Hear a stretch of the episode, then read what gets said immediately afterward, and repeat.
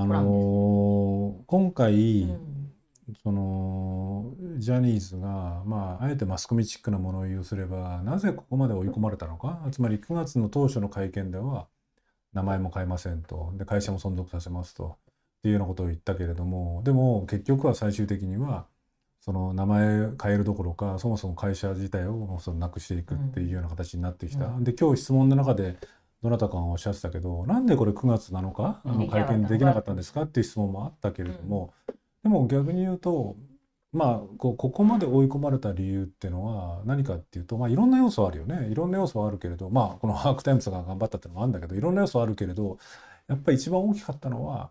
いわゆるそのスポンサードのこうなんていうのかなこう、うん、潮が引き始めた話でしょ？だから僕は個人的には全面的にはこう評価もしない支持もしないけど経済同友会のね新浪氏あのサントリーのサントリーホールディングスのトップの新浪氏がこんなものを徹底的に追及しなきゃダメだよなんてことをおっしゃったりとかあるいは経団連の幹部から同じような発言が出たりとか経団連は緩かったんです僕らさんは逆僕らさんはタレントに罪はない。で9月26日の毎日新聞が返したんだけどなんだっけあのえっ、とジャニーズ事務所と CM 契約あのタレントの CM 契約があるやあるような組織団体のうちの25%ぐらいがもう引いてると。25枚。でこれはまあ皆さんに言うまでもなくテレビ局にしてみれば大ショックなわけでしょ。でそれがあって NHK がそのこう新規の契約はしないとか、まあ、TBS だったり12チャンネルもそうだけどでついにテレ朝ですらテレ朝ですらついて怒られるんだけどテレ朝ですらまずいってことでかなり踏み込んだ対策をするっていうのはこれ全部テレ朝何やるの？テレ朝何もやらないんじゃない？なんかやる篠塚がなんかでも一応篠塚社長がねあ一応言及人権をした禁止。よね人権禁止。でもあれとその場で言っただけらしいん。ですよ。だけどそういうこう潮目がね、やばいとは思ってある種潮目が変わったっていうところがあって、でこれについてはご存知の通りそのうすうす昔から知ってたのに何今更今更言ってんだっていうその企業の責任どうなんだっていううん。指摘もあるし、あるいはその手のひら返しも横な横並びですかみたいな批判もあるし、うん。あるいは企業の責任として、これは小笠さんのあの専門分野だろうけど企業の責任として切るんじゃなくてむしろ関与しながら変えさせるのが責任じゃないのっていう意見もある。それぞれ僕一理あると思うんだけれどでもこれさあの全く同意しながら思うのはそのさすがの日本企業ですらやっぱりその未成年者に対する性加害っていうようなそそれも数百人規模の性加害みたいなものを見過ごしにしたらやっぱりグローバルで活動している企業にとってみると自分のまあ命取りになるっていうある種の保身のなせる技みたいなことがあるわけじゃない。サントリーとかね、朝日とかみんな周。りをキョロ目で見て。キョロ目で見てってのはあるよね。で結果的に見ると最初の BBC もそうだけれどここでもある種外圧が働いてるところもある。ですねでこうそういう言い方すると企業の人たちにちょっと失礼なんだとすれば、でも少なくてもそのグローバルに活動しているこの国の企業は一応嫌な言い方だけれども僕はあまり好きな言葉じゃないけれどもそのグローバルスタンダードあるいは先進国基準の人権感覚みたいなものに向き合わざるを得ないからこういうことになってるわけじゃない。で何が言いたいかっていうとじゃあですよじゃあ、政治はどうなのかっていうのはさやばいです。でも僕の知ってる限り、その官房長官の会見でなんか今日ちょろちょろなんか質問があったから許せないとか言ったらしいけれど出たらしい。だけど、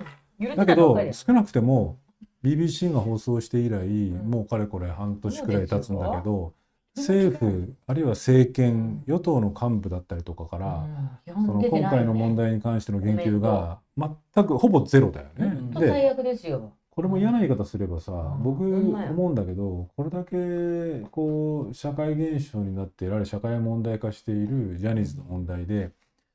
こう未成年に対する性加害は許さないっていうメッセージを発するとか、あるいはそれに対して何らかのアクションを起こすって俺政治的パフォーマンスとして結構いいと思うわけ。つまり支持率多分上がりますよ。だけどそれやらないっていうのは財界うん、いや、てかね、要するにね、財界が、うんそのグローバルスタンダードと向き合わざるを得ないので、保身でやってるのに比べると、つまり、これ正解は、多分ね、そんな問題意識すらないんだよ。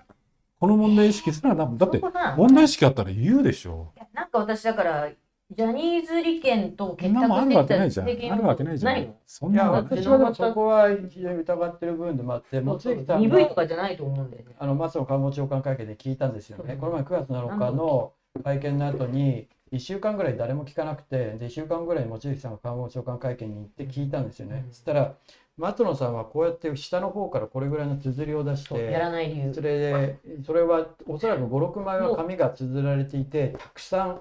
や点が貼ら貼られてたんですよ。だから彼らはやらないって言ってんだけどやらないって言うためにたくさんこう論理武装していてそこには逆にすごくエネルギーをかけてるんだなって感じが私はするんですよね、うん。だからそれは与党の不自然なほどの消極姿勢とも相まってもっともっと、まあ、2000年に自民党の議員がなぜやらないのかって聞いたりもしてましたけれども、まだまだ解明されてない闇があるんじゃないかと。それあのーまあ分かった。でも100歩譲ってんじゃあその闇論っていうものに寄り添ったとしてもだよ。うん。はい。寄り添ったとしてもでもさその選そういうねこうその芸能界と政治の闇が見て仮にあったとしてもだよ、うんうんでも一方で経済,、ね。経済界なんかは国際的グローバルスタンダードと向き合わざるを得ないわけじゃない。うんってことはこの国 この政治と、まあ、芸能界っていうのはうんグローバルスタンダードと向き合わなくてもいいですよってっていう方が力が勝ってるってことじゃない。うんそうですね。それはそうですね。でこれはさまたそれはそれでとんでもない論外の話で僕は僕は結構単純に思ってるのは、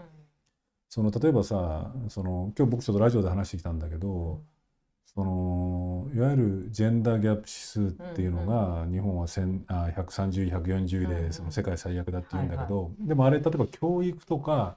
その医療とかの分野ではジェンダーギャップ指数っていうのはトップクラスにいいわけですよ。で何が悪いかっていうと、経済経済財界が財界70位か80位くらいで、うん。つまり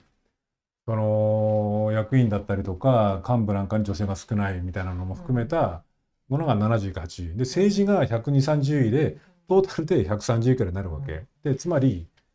その140とかじゃなかった140ですよ。140でトータルで120130になっちゃうんだけど、でもあれ見てるとよくわかるなと思ったのはつまり70位程度の経済でも要するにやっぱりグローバルスタンダードとは向き合わざるを得ないから今回の動きが起きるわけですよ。だんだんお尻に火がついてくるから。ついてくる。ところがつかないが140位とか130位の政治はなるほど。全く火がついてないわけだよ。つまりそのこういう言い方すると何でもこじつけるなって言われるかもしれないけどでも俺はそうだと思うよ。例えばそのせ選択的夫婦別姓すら認めない同性婚すら認めないあるいは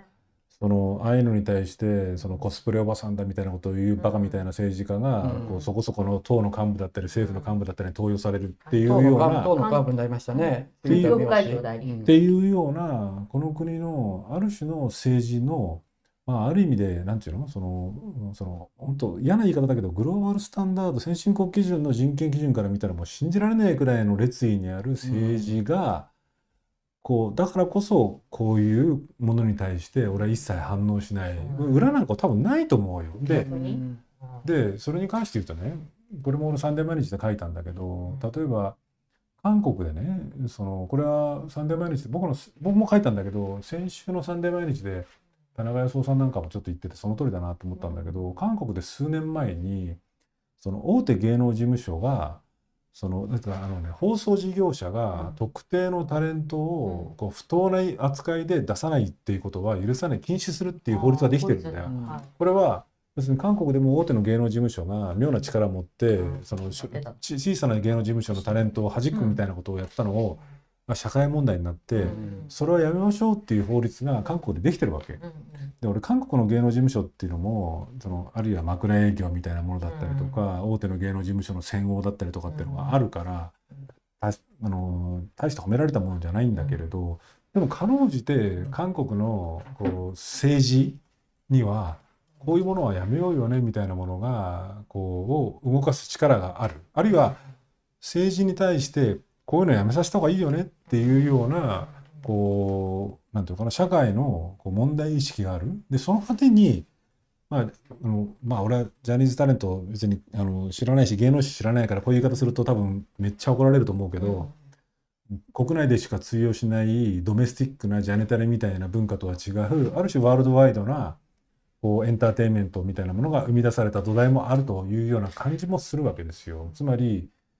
そのこう列位にあるその政治であったりとか芸能エンターテインメントの世界あるいは芸能ジャーナリズムの世界みたいなものが